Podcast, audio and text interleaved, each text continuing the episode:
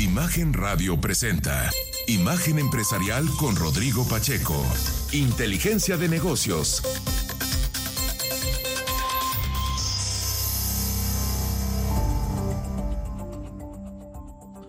Hola, ¿qué tal? Me da mucho gusto darle la bienvenida a Imagen Empresarial en esta mañana de jueves, jueves 12 de agosto. Como siempre le invito a que nos acompañe con la información de economía, negocios y finanzas. Como siempre tenemos muchísimo que comentar, mucha información clave. Además es un día de política monetaria porque en punto de la una el Banco de México anunciará su decisión en cuanto a la tasa de referencia. Como siempre, le invito a que me escriba en Twitter, me encuentre en arroba Rodpack, me da mucho, mucho gusto cuando me, me escriben. También en Instagram, en Soy ahí también me encuentre y por supuesto en facebook.com diagonal Rodpack en 905. Quiero enviar un saludo esta mañana a Colima, Colima. Allá nos escuchan en el 89.3 del FM. Un abrazo a Carlos eh, Choragua y a todo el equipo que le encabeza allá en Imagen Colima y comenzamos con el resumen del programa. Ahora, resumen empresarial.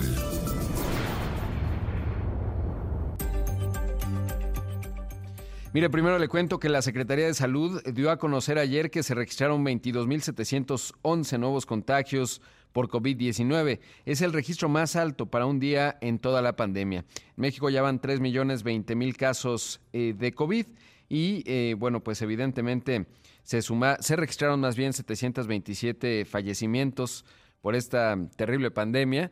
Hay que recordar que son los registros, porque no necesariamente son los fallecimientos que se dieron un día antes, sino es conforme van compilando estos registros, pero lo que nos habla, pues que sí, evidentemente Delta está tomando tracción en México como lo ha hecho en el resto del mundo y eso por supuesto eh, pues es un problema significativo. De hecho, la Organización Panamericana de la Salud se prepara para incrementar la disponibilidad de vacunas. Reportó que la variante Delta, más infecciosa, ha sido detectada en 28 países y territorios del continente americano y aumentó particularmente en México, Ecuador y Brasil. Detalló la Organización Panamericana de la Salud que más de 1.300.000 casos y 19.000 muertes vinculadas al COVID se registraron en la región tan solo en la última semana. Aquí tenemos un fragmento de lo que dijo Etienne, la directora, Carice Etienne, la directora de la Organización Panamericana de la Salud. The Mexican states of Baja California Sur, Quintana Roo, and Yucatan are also reporting a rise in new infections. In Central America, cases are accelerating in Guatemala and they remain high in Panama. Meanwhile, in the Caribbean, Cuba is experiencing higher COVID infection and death rates than at any point in the pandemic, and all age groups are affected. In the last week, more than 7,000 minors.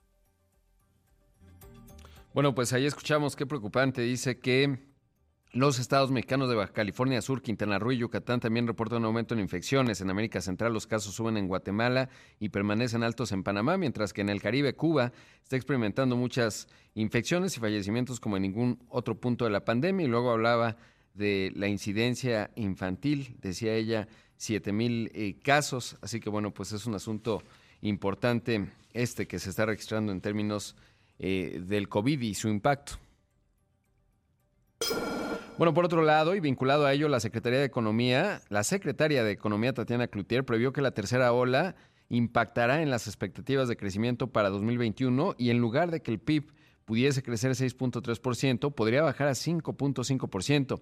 Admitió que si bien la economía está en proceso de reactivación y se acerca a los niveles de prepandémicos, hay conciencia en que el trabajo en términos de crecimiento pues no ha terminado y hacen falta acciones. Por otro lado, también afirmó que para cumplir con el compromiso de regularizar los vehículos usados de importación estadounidense o canadiense que circulan en la frontera norte, el presidente podría derogar el decreto automotor vigente y que incluya las condiciones normativas a un nuevo decreto. Digo, en otro tema, pero pues un asunto importante este porque es la primera funcionaria federal que habla de que quizás no crecemos tanto como se había anticipado. Ojalá que pues se equivoque, pero pues bueno, Ahí estará viendo los datos la secretaria de Economía.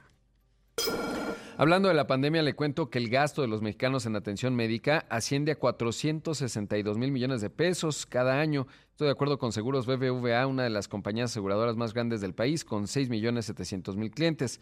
La nota que escribe mi compañera Carla Ponce en la sección dinero del periódico Excelsior eh, dice que Edgar Karam, el director de seguros de BBVA México, explicó que cerca de 33 millones de mexicanos no cuentan con ninguna afiliación a servicios de salud pública o privada.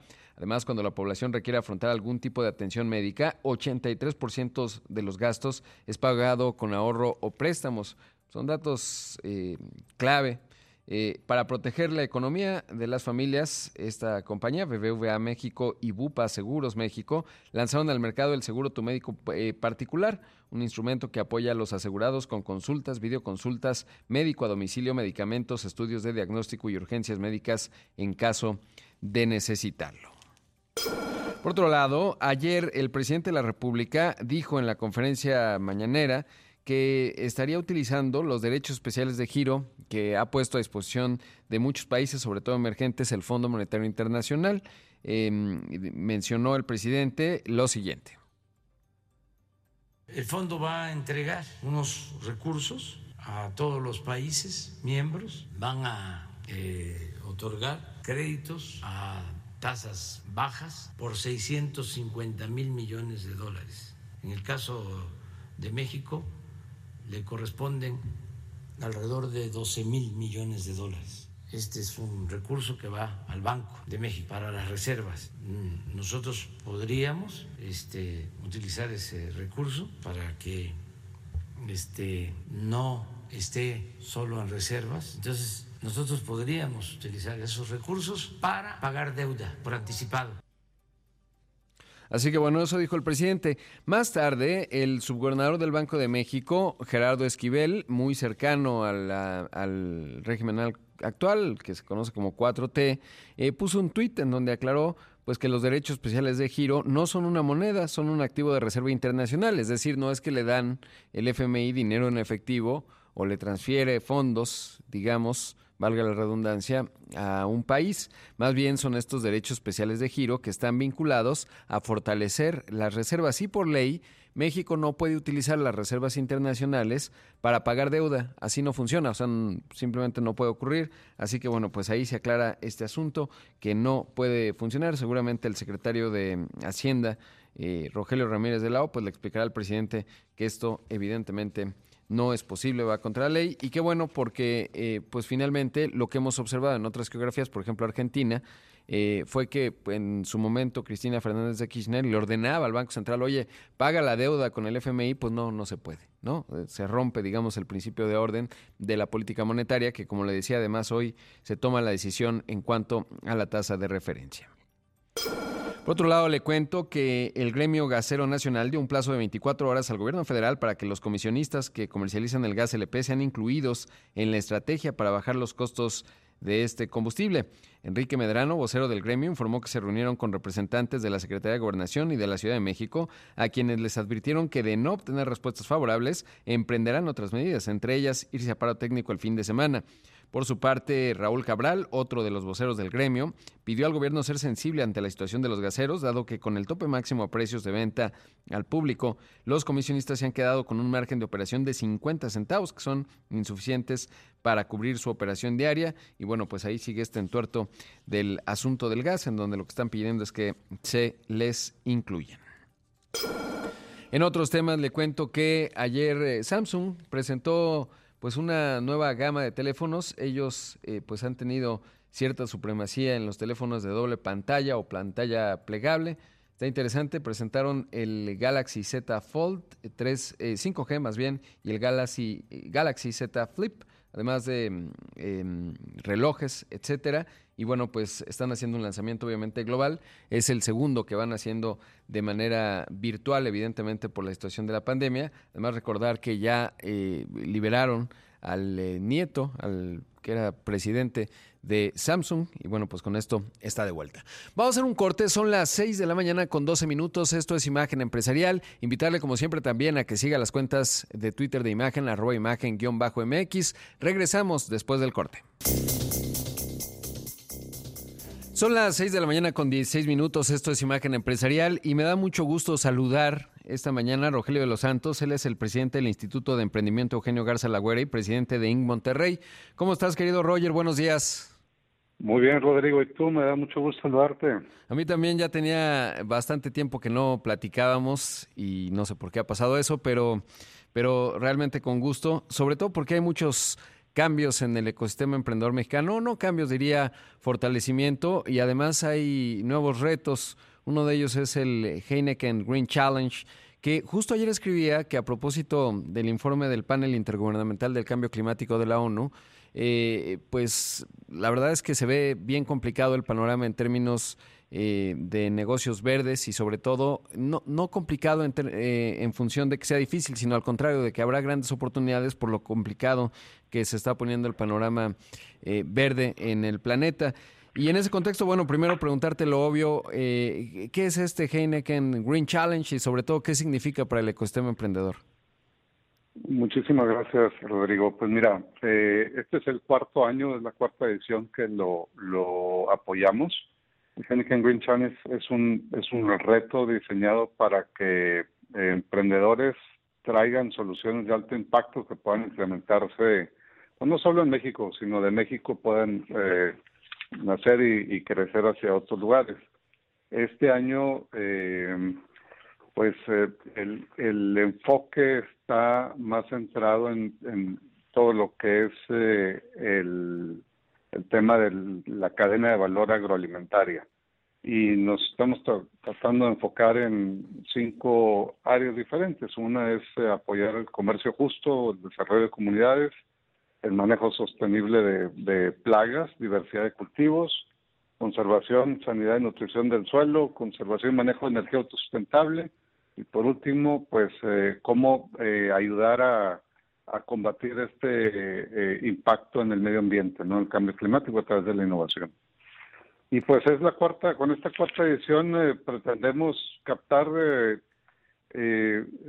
la idea es captar cerca de 2.000 proyectos. Para que te des una idea, cuando empezamos en 2018 logramos atraer el interés de 365 proyectos prácticamente representados todo el país y, pues el ecosistema sigue avanzando, sigue madurando, como tú bien dices, de 365 nos tuvimos casi 800, en el 2000 tuvimos 1300 y, y pues aspiramos a que cada vez más emprendedores sigan activos y trayendo innovaciones eh, y compitan por, por los premios que otorgamos.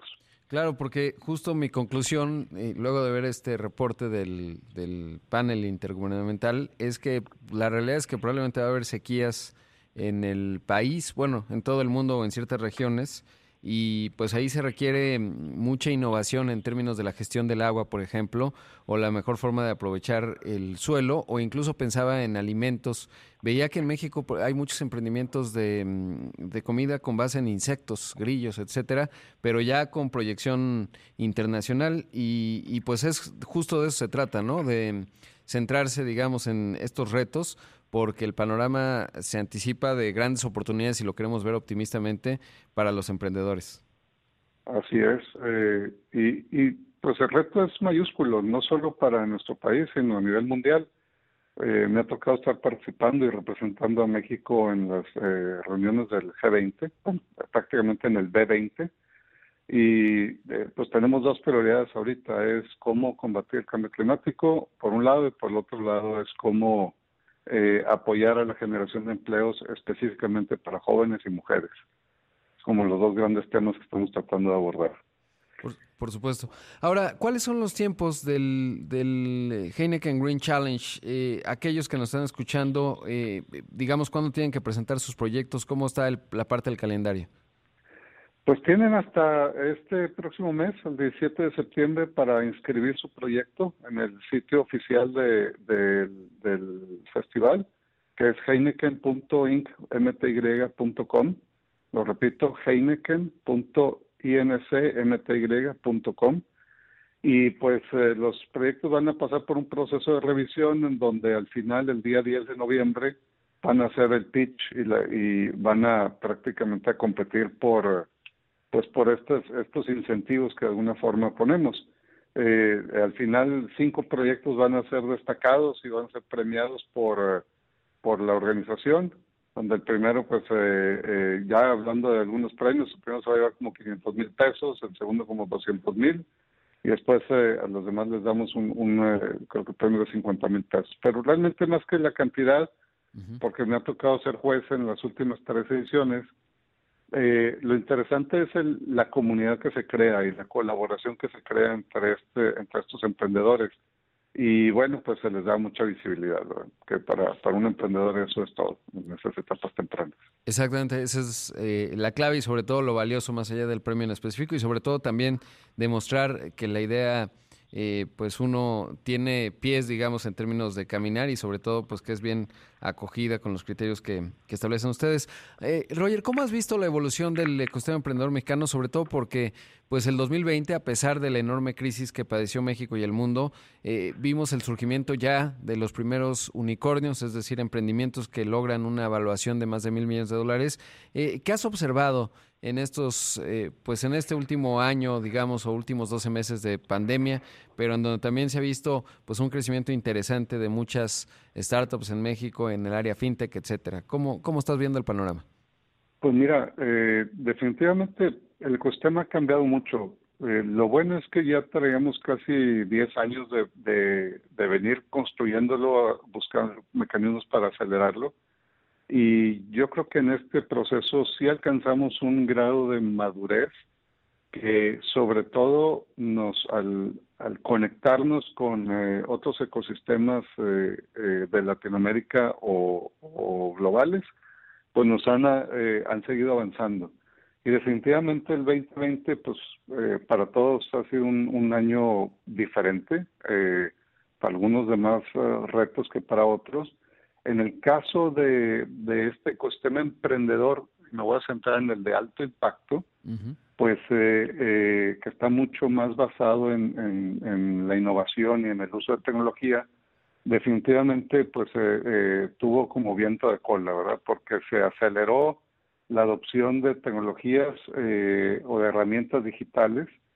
lo que iba a pasar en 10 años terminó sucediendo en unos pocos meses y esto pues hizo que muchos clientes o eh, personas o clientes organizaciones pues adoptaran estas ofertas digitales tanto de comunicación como de colaboración hasta de comercio electrónico.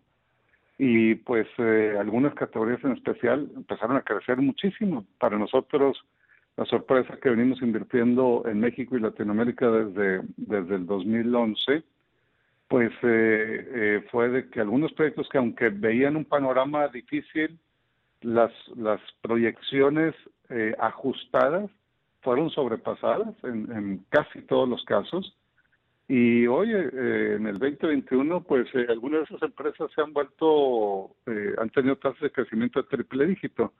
Eh, para darte un ejemplo, nosotros en el Fondo 1, ya sabes que también soy managing partner con, con Diego Servicio de, de, Dallas Capital, y en Fondo 1 que invertimos en 25 empresas desde etapa semilla, series A, series B, hoy ya tenemos de esos 25, ya hemos vendido 6, pero hoy ya tenemos tres unicornios, uno mexicano, uno eh, argentino y uno de, de, basado en Estados Unidos. Y esto pues fue un eh, es producto de un proceso de adopción acelerada que pues esta esta dinámica de economía de bajo contacto pues eh, les favoreció. Sí, la verdad es que ha sido extraordinario y supongo que observas eso va a continuar hacia adelante y la verdad es que es muy estimulante y sobre todo tú que pues has estado ahí presente como lo mencionas desde hace mucho tiempo, tú y todo tu equipo por supuesto eh, apoyando y bueno pues me parece que realmente lo hable y, se van cosechando por fin los éxitos y supongo que el futuro es luminoso, estimado Roger. Lo vamos a seguir haciendo. Eh, hoy en nuestro segundo fondo ya tenemos, esta semana acabamos de aprobar otra inversión y eh, seguimos avanzando y pues eh, y para ello incluso para el ecosistema emprendedor ahorita estamos este trimestre pretendiendo lanzar un nuevo fondo de 150 millones de dólares para seguir invirtiendo en ellos porque la verdad es que las oportunidades abundan. Sin duda. Eh, eh, Rogelio, te agradezco mucho como siempre y espero que cuando, si lanzan el fondo, pues nos lo vengas a contar acá y hablemos también con más amplitud. Ahora tocó hablar del Heineken Green Challenge, ya está hecha la invitación y siempre muy pendientes. Muchas gracias. Te mando un fuerte abrazo, Rodrigo, y, lo mejor para ti, Prudencia. Otro de vuelta, y escuchamos a Rogelio de los Santos, presidente del Instituto de Emprendimiento Eugenio Garza Lagüera y presidente de Monterrey. Vamos a hacer un corte, regresamos con más aquí en Imagen Empresarial. A partir del 13 de septiembre, la Bolsa de Valores de Nueva York requerirá la vacunación completa de COVID-19 para acceder a su icónico piso de negociación. Ante la propagación de la variante Delta altamente contagiosa, más de una docena de grandes corporaciones estadounidenses, incluidas Walmart, Google, Tyson Foods y United Airlines, han anunciado mandatos de vacunas para algunos o todos sus trabajadores.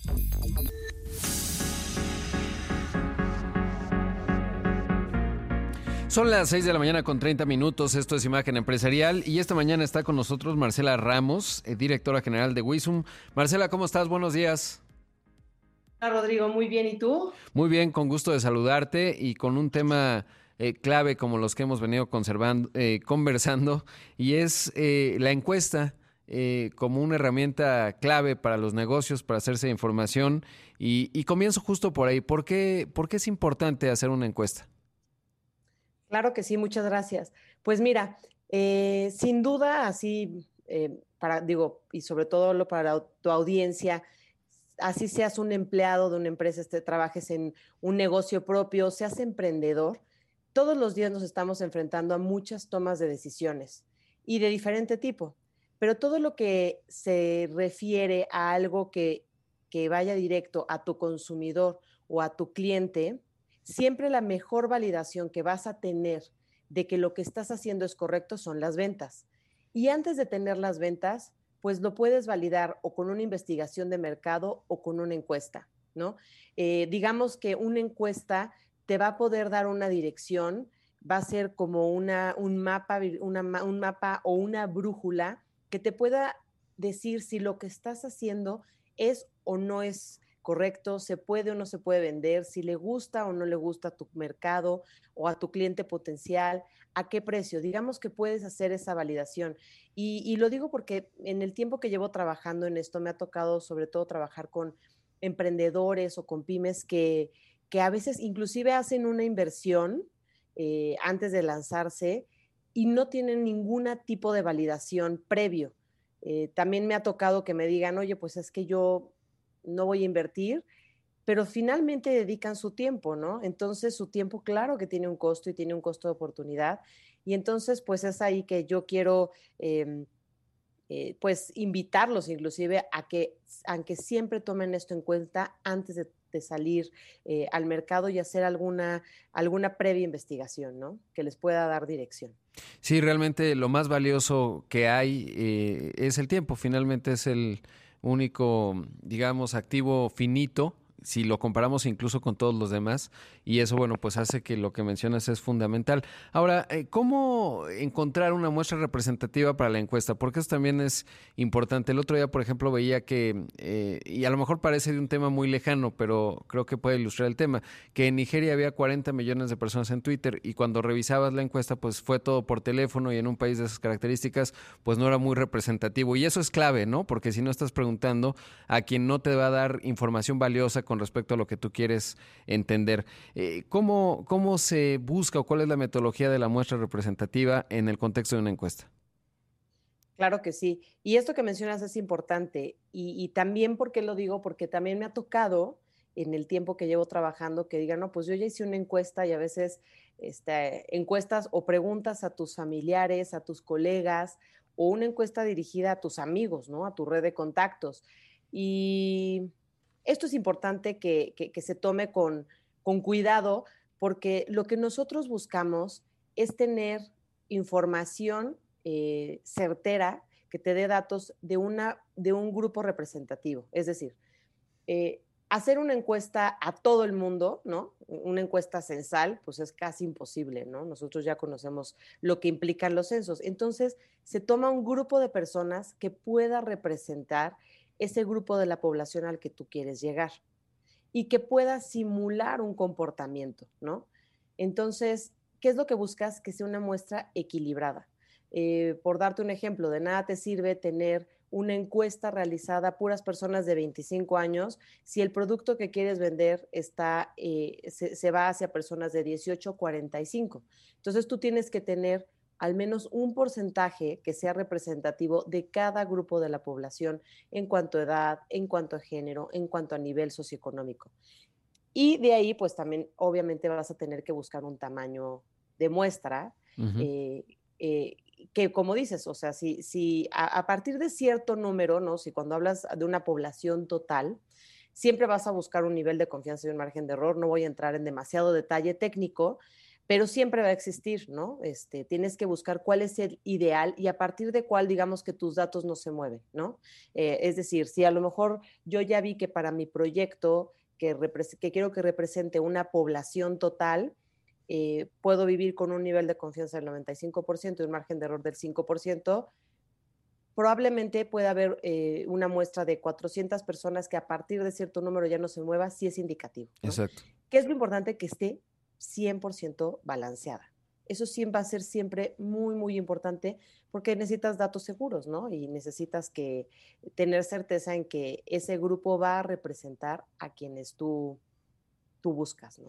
Por supuesto, sí, porque si no, luego se genera la, famosa caja de resonancia, ¿no? Si uno, eh, y es interesante en tiempos electorales, si uno pone un sondeo en su cuenta de Twitter, pensemos, pues te van a contestar personas que probablemente piensan muy parecido a ti y eso te va a distorsionar, digamos, la realidad. Y es muy común, me refiero al tema de las elecciones, porque muchas personas se sorprenden de los resultados y dicen, pero ¿cómo? Si todo el mundo pensamos que A o B, y en realidad es porque pues estás muy sesgado en términos de las personas de las que estás recogiendo su opinión y de ahí la importancia de la metodología. Y justo esto, ¿cuáles son las metodologías para encuestar? ¿Cómo obtener una buena muestra? Yo recuerdo mis clases de estadística y, pues ahí se hace el cálculo, digamos, sin ponernos muy técnicos, pero, pero ¿cuáles son estas metodologías para tener una buena encuesta? Claro, mira, sí existen varias, hay métodos probabilísticos, no probabilísticos, pero mira, te lo voy a decir algo este, eh, de una manera muy sencilla. Siempre va a ser importante, por ejemplo, si tú tienes manera de acceder a los demográficos de esa población, probablemente puedes meter cuotas, ¿no? O sea, por ejemplo, si tú me dices, yo quiero hacer una, una encuesta a nivel nacional, pues necesitas poner cuotas que asemejen a la población de México en cuanto a edad, en cuanto a nivel socioeconómico, en cuanto a género, y esos mismos porcentajes definirlos en tu muestra, ¿no? este, ese, es un ejemplo en el que mm, te puedes ir, ya, ya puedes alcanzar, digamos, de alguna manera un balance. Y eso es súper importante y es, en algunos momentos puede ser hasta parte de lo más común. Ahora, también, em, por ejemplo, puedes llegar a tener definido un perfil eh, este, perdón, actitudinal, psicográfico. O sea, por ejemplo, si tú me dices, oye, yo solamente quiero gente interesada en el deporte. Entonces ya te estás yendo a un nicho en específico, pues a lo mejor cuando tú definas esa muestra necesitas poner ese filtro, es decir, yo antes que nada necesito que sea gente afín a este o X o este X o Y producto o hábito en su vida y posteriormente encontrar un balance demográfico dentro de esa misma población, ¿no? Eh, yo lo que sugiero sin duda siempre va a ser asesorarse de un experto, pero que lo tomen en cuenta, y que sepan qué es importante para su toma de decisiones. Ya existen muchas herramientas, sin duda nosotros también como Wisdom, ahorita les platico, los podemos apoyar, pero que lo tomen en cuenta para que puedan tener datos certeros y créanme que no es tan difícil, no es tan complicado y les va a dar un valor agregado muy importante antes de salir y y, tomar su decisión, ¿no? Quizás hay muchos que están ya masticando una idea con mucho tiempo y están seguros porque a ellos les gusta, bueno, hagan una pequeña validación eh, y, pues no se van a arrepentir, ¿no? Sí, yo creo que es clave. Y además ahora hay una ventaja que es eh, la penetración de los celulares en México, que ayuda mucho a esta agilidad, porque estoy seguro que hace dos décadas era bastante más difícil el tema de la encuesta y hoy a través de los teléfonos celulares que realmente se vuelven muy representativos, porque el nivel de penetración de esta tecnología es clave, ¿no? Y ahí el celular es una herramienta fundamental. Claro, eh, claro, y ahora que lo mencionas y en cuanto a también a qué formas de levantamiento de encuestas hay, y, es cierto, pues existen las encuestas cara a cara, quizás muchas personas ya les ha tocado, ¿no? Que vas en la calle y te detienen por, oye, ¿me puedes contestar rápido una encuesta? Eh, esa, es una metodología para llegar, inclusive, esa puede ser muy importante para llegar a cierto grupo de la población que a lo mejor hoy no está tan conectado al Internet o no tiene celular, ¿no? Em, sin embargo, ya tenemos un gran porcentaje de la población que ya está y cada vez la penetración va creciendo, ¿no? Entonces existen ese tipo de, metodologías, existen también las encuestas telefónicas, que también seguramente muchos de ustedes ya les ha tocado, que te marcan y te piden rapidísimo tu opinión. Existen eh, encuestas en línea que te llegan por celular, perdón, por, por tu correo electrónico, que también muchos ya les ha de haber tocado pueden existir encuestas en las que juntas a un grupo de personas en un lugar en específico y eso se llaman Central Location Test y ahí los encuestas porque a lo mejor quieres que hagan una prueba de producto. Y pues sí, específicamente ya en las de celular, eh, hoy en día ya sabemos que un gran porcentaje de las encuestas cuando se trata del online ya se contestan eh, directamente en un celular, ¿no? Entonces, es, es, importante ver las ventajas que podemos tener cuando esto se hace directamente en un celular, ¿no? Claro. Eh, Marcela, ¿dónde, ¿dónde los encuentran? Claro que sí. Eh, pues bueno, en nuestro caso pueden escribirme a contacto arroba Wisum. Nosotros hacemos encuestas en celular. Una de las ventajas es que ya tienes eh, el conocimiento del encuestado, puedes definir muy bien los demográficos, eh, la persona puede contestar en el momento que se sienta libre y es importante porque esa es una fuente de información clave para tu toma de decisiones posteriores. Entonces, escríbanme en contacto arroba Wisum. Wisum se, se deletrea W-I-S-U-M eh, pueden buscarme también en LinkedIn, estoy como Marcela Ramos y pues eh, que ojalá se animen a...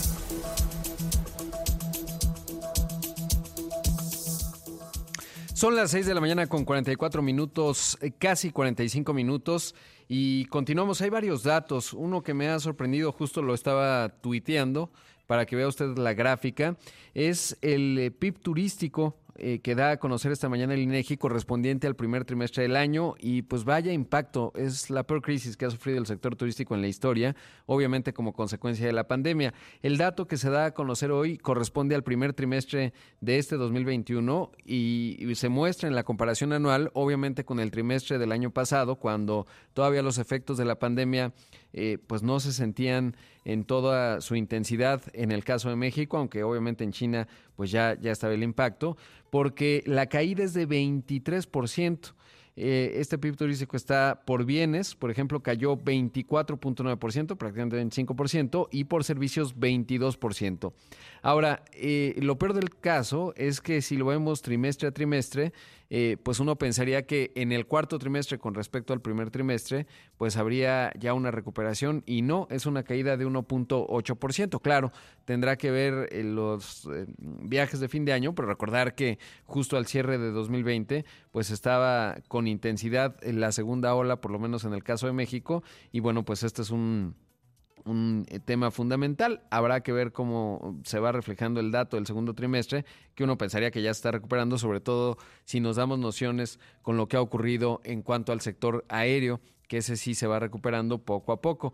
Eh, pero pues sí, sí son datos que nos muestran el tamaño del impacto económico de esta crisis, sobre todo en un sector que como también pues es consistente con los datos que ha mostrado la encuesta ingreso-gasto del INEGI, que es eh, fantástica eh, ahora que platicamos con Marcela de las, de las encuestas, bueno, pues ahí se compila cómo le ha ido a los hogares en México en términos de ingreso y de gasto.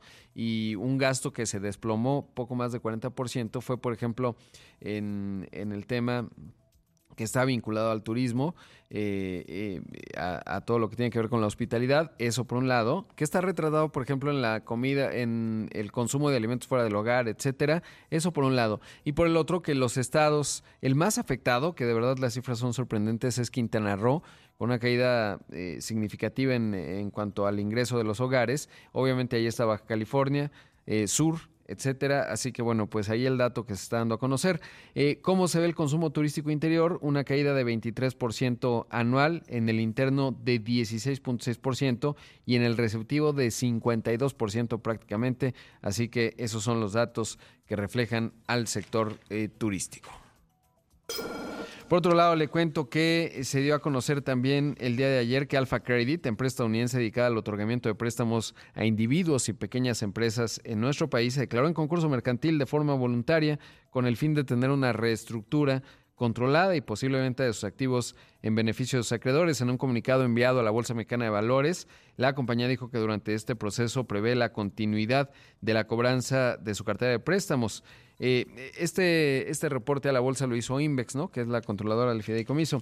Desde hace algunos meses, esta empresa que opera en México bajo la figura de sociedad financiera de, de objeto múltiple reconoció inconsistencias en su contabilidad, las cuales en cálculos iniciales podrían representar un deterioro en su balance cercano a los 4.100 millones de pesos. En este contexto, Moody's, la compañía de calificación, anunció rebajas justamente en el grado de inversión de la empresa tras haber sido informada de los errores contables. Así que bueno, pues un eh, todo un asunto el que se da vinculado a em, esta entidad Alpha Credit. Por otro lado, le cuento que el Instituto Mexicano de Competitividad eh, dio a conocer que hay cinco dependencias federales que están abusando de las adjudicaciones directas eh, porque, bueno, pues no están siguiendo todos los procesos en términos de tener licitaciones públicas y eh, teóricamente estas adjudicaciones directas solo se deberían dar en casos excepcionales. Bueno, resulta que una de estas entidades es Birmex, empresa estatal encargada de la recepción de vacunas contra el COVID, asignó el 98% del monto destinado a compras públicas por adjudicación directa, es decir, gastó 3.800 millones de pesos sin concurso. Luego también está el INSABI, 12 mil millones de pesos en compras públicas a través de adjudicaciones directas. La Secretaría de Marina erogó 1.900 millones de pesos por adjudicación directa, el 72%, y apenas 671 millones de pesos por licitación. La Secretaría de la Función Pública, 8 de cada 10 pesos gastados en procesos de compra fueron por adjudicación directa. Solo uno de cada 10 se destinó en procesos de licitación y Diconsa, que adjudicó el 4% a través de licitaciones, lo que representa pues eh, 460 millones de pesos, o sea, es realmente muy poquito y bueno, pues un asunto que observa el Instituto Mexicano de la Competitividad, entendiendo que pues el asunto es que hay o puede haber discrecionalidad y esto evidentemente se puede prestar sin duda a corrupción. Otro tema que le quiero contar es una nota que consigna el Wall Street Journal. Es interesante porque resulta que ha habido estafadores, pero no crea usted en el contexto de la pandemia de vacunas, el típico que dice, oiga, yo le voy a vender eh, una vacuna milagrosa o algo por el estilo. No, han estafado a gobiernos. De acuerdo mm, a lo que consigna este diario, eh, los gobiernos de Holanda, Latvia, Francia, Israel, República Checa, Argentina, Colombia y Brasil, Canadá, también España, no menciona México, es interesante, eh, pues dice que eh, han establecido contactos con estos gobiernos y les dicen, oye, yo tengo, eh, puedo hacerme de vacunas de Pfizer, de, mm, de Johnson y Johnson o de AstraZeneca y empiezan a firmar contratos y luego resulta pues que no, no hay tales y pues acaban estafando a, los gobiernos. De acuerdo a una investigación del Departamento de Seguridad Interna de los Estados Unidos, se han identificado entre 50 y 75 estafadores em, que pues buscan a gobiernos que están dispuestos en la desesperación a comprar vacunas. Todavía no se puede determinar si estas ofertas han sido exitosas, pero eh, se anticipa que esta actividad de estafa se está desarrollando también en eh, países emergentes. Es interesante porque pues lo ha mencionado la Organización Mundial de la Salud en términos de que pues hay desesperación de muchos países que no están pudiendo tener ni siquiera acceso a una primera dosis y en ese contexto eh, pues se da esta mm, oportunidad para muchos estafadores y la intención finalmente de la nota pues es alertar así como eh, de repente algunas instancias dicen, cuidado, aquí hay una estafa. Bueno, pues así, pero a escala global, sobre todo porque pues muchos países pueden ser presa de estas falsas promesas. Lo observamos al inicio de la pandemia con el abasto de, mm, de equipo de cubrebocas, etcétera, que de pruebas COVID incluso, en donde se dan estafas a diestra y siniestra. En Estados Unidos fue muy famoso porque, y aquí también, eh, el famoso broker ahí que decía, no, yo tengo acceso a la cena 95 y tal, y a la hora de la hora pues se trataba simplemente de una estafa vil y bueno pues ahora lo están alertando con el tema de las vacunas y sobre todo pues hay que tener evidentemente mucho cuidado porque ya ve que también a nivel individual se ha dado, ¿no? Eh, se acordará de ese caso que se ventiló allá en Nuevo León, en donde vendían la vacuna Pfizer, etcétera, y pues no, realmente les inyectaban cualquier cosa menos una vacuna, y eso era realmente terrible. Pero bueno, al menos, y qué bueno que no se está mencionando al caso de México en este contexto. Por otro lado, también contarle, ya le hablaba de la reactivación del sector aéreo, por lo menos nos da buenas nociones de que en el segundo trimestre a lo mejor el PIB turístico empieza con la recuperación, porque bueno, pues ya también los datos que hace unos días le contaba de los la encuesta de viajeros internacionales del INEGI daba cuenta que por lo menos el gasto promedio subió bastante. En ese contexto le cuento que Aeroméxico anunció una tercera ruta desde nuestro país a Madrid. La primera, obviamente, la que siempre ha existido, de hecho yo tomé ese vuelo, el de México-Madrid, Ciudad de México-Madrid, luego abrieron la de Guadalajara-Madrid y ahora la de Monterrey-Madrid. Qué bueno, porque la verdad es que cuando eh, pues el país requiere a veces viajar, mucho mayor conectividad y en ese contexto muchos vuelos tienen que, o muchas personas tienen que venir a la Ciudad de México para poder tomar un vuelo internacional. Por ejemplo, antes era al caso España y ahora, bueno, pues ya habrá esta conexión eh, directa y se anunció esto de parte de Grupo Aeroméxico. Y en ese contexto le cuento que Miriam Paredes, de la sección de dinero del periódico Excelsior, entrevistó justamente a Danilo Correa, el director general de Aeromar, y de acuerdo a lo que le dijo, bueno, pues estarían buscando ampliar eh, su flota, están entrando en negociaciones con tres arrendadores y estarían buscando estos ATRs, ¿se acuerdan? Son muy emblemáticos de Aeromar, son estos aviones que tienen turbohélice eh, y bueno, turbohélice, que despega uno, me ha tocado tomar vuelos, es interesante, y ya estarían buscando entonces eh, lograr tener nuevos ATRs eh, para integrarlos a los 10 que actualmente operan. Eh, este proyecto podría eh, generar que abran rutas, por ejemplo, Cancún, Guatemala, Tapachula, Guatemala y Cancún. Flores, que es una ciudad muy bonita, ahí está cerca de Tikal, en Guatemala, es una ciudad maravillosa maya, bueno, ruinas mayas, el, o vestigios mayas más bien, dijo Danilo que eh, sería hasta septiembre cuando la empresa esté en condiciones ya de salir y hacer los anuncios correspondientes, que estas operarían entre noviembre y diciembre y esto, bueno, pues ayuda mucho a esto que es eh, la conectividad, sobre todo del mundo maya, que no solo concierne a México, sino también pues a toda la región, porque hay eh, pues entre México y Guatemala y le diría incluso Honduras, ciudades y lugares interesantes vinculado a ello. En otros temas también le cuento que como consecuencia del histórico avance del eh, presupuesto de los Estados Unidos, ya le contaba, en principio se ha aprobado 3 billones de dólares en términos de infraestructura, un billón de dólares. Bueno, la Comisión Económica para América Latina y el Caribe, la CEPAL, advirtió que este plan histórico podría eh, generar presión sobre los precios internacionales, obviamente de materias primas, esto vinculado, por supuesto, al fenómeno inflacionario que está experimentando todo el mundo. Como le decía, pues la inflación en México 5.8% y el Banco de México tomará su decisión de política monetaria.